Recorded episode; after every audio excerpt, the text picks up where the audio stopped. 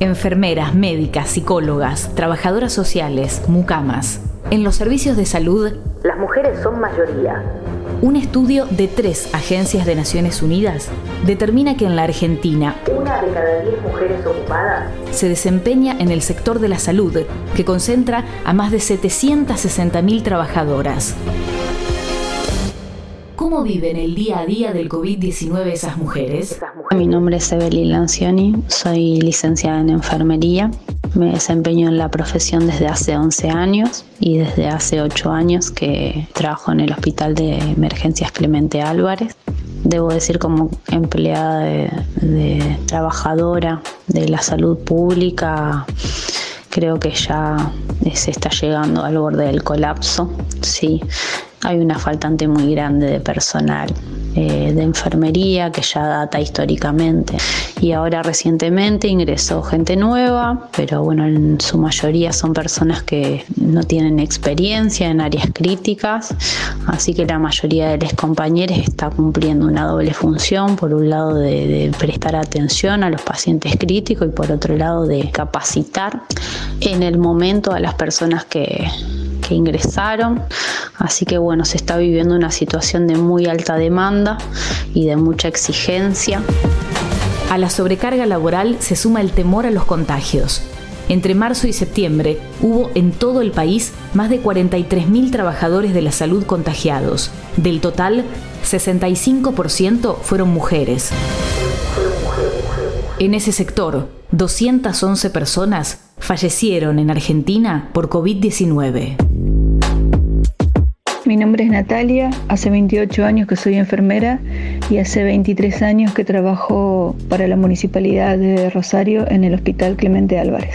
Aumentó el flujo de trabajo, disminuyó la cantidad de gente, aumentó muchísimo el estrés, porque hay cambios internos. Eh, yo, por ejemplo, estaba en una unidad coronaria y pasó a ser una unidad de de UTI, de cuidados críticos em, y con médicos nuevos, o sea, todo eso sobre la marcha, digamos, con compañeras que ingresan nuevas, el nivel de, cansancio y de estrés y todo esto sin vacaciones porque además se cortaron las vacaciones. Creo que la, más difícil la están pasando las compañeras que además tienen pacientes COVID porque se están enfermando y porque están viendo que se enferman los compañeros. Estamos trabajando a presión, a full, pero además con viendo los compañeros que, corren riesgo, ¿no? Y nosotros también. Entonces, todo eso hace un combo bastante difícil de sobrellevar. Naciones Unidas alertó que el sector salud está altamente feminizado, conformado en un 70% por mujeres con una alta exposición al contagio y considerables costos físicos y emocionales. Soy María Fernanda Boriotti, presidenta de FESPROSA, que es la Federación Sindical de Profesionales de la Salud de la República Argentina, y secretaria general de CIPRUS, que es nuestro gremio base en la provincia de Santa Fe. Las trabajadoras y trabajadores del sector salud estamos atravesados por una pandemia que desconocíamos sus efectos en nuestros cuerpos, en nuestra vida y que nos ha desgastado de, una, de una forma increíble, pero así todo no ha logrado callarnos. Gracias a, los reclamos locales y nacionales que, hemos eh, hecho sin claudicar, sin bajar los brazos, hemos conseguido que el COVID-19 se, se considerara enfermedad profesional. Logramos un bono estímulo y la prolongación de ese bono hasta fin de año. Exigimos en todo el país equipos de protección personal en cantidad y calidad.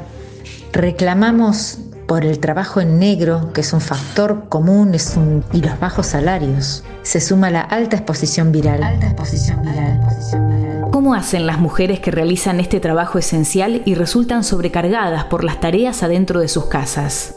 Un 48% de las trabajadoras de la salud son jefas de hogar, con una multiplicación de las exigencias. Las tareas de cuidado siguen recayendo fuertemente sobre nosotras y hoy en día esto se manifiesta en cómo se ha aumentado el trabajo en esta época de pandemia. La escolaridad en casa, los chicos en casa, la limpieza, los adultos mayores y volver a salir como una profesional de la salud a atender, a cuidar a otros. Cuidar es una actividad asignada socialmente a lo femenino, pero ¿quién cuida a quienes cuidan? ¿Qué valor tiene el cuidado a la hora de tomar decisiones para la población? Mi nombre es Marina Irola Uitía, soy trabajadora social. Hay una cuestión de, lo femenino vinculado a, la ética del cuidado, de la cual mm, yo en lo personal no reniego, no me parece algo malo, me parece que es una potencia, al contrario, y me parece que eh, en la sociedad actual en la que vivimos se necesita mucho cuidado. Este, en etapa, una etapa de mucho individualismo, de mucha fragmentación, se necesita mucho más cuidado.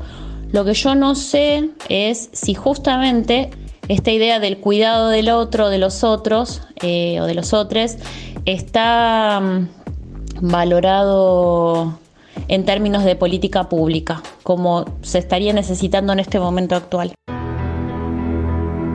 En un momento de alta circulación comunitaria del coronavirus, la mejor forma de agradecer a quienes asumen riesgos por la salud colectiva es ser responsables y cuidarse. Cuidar a todos.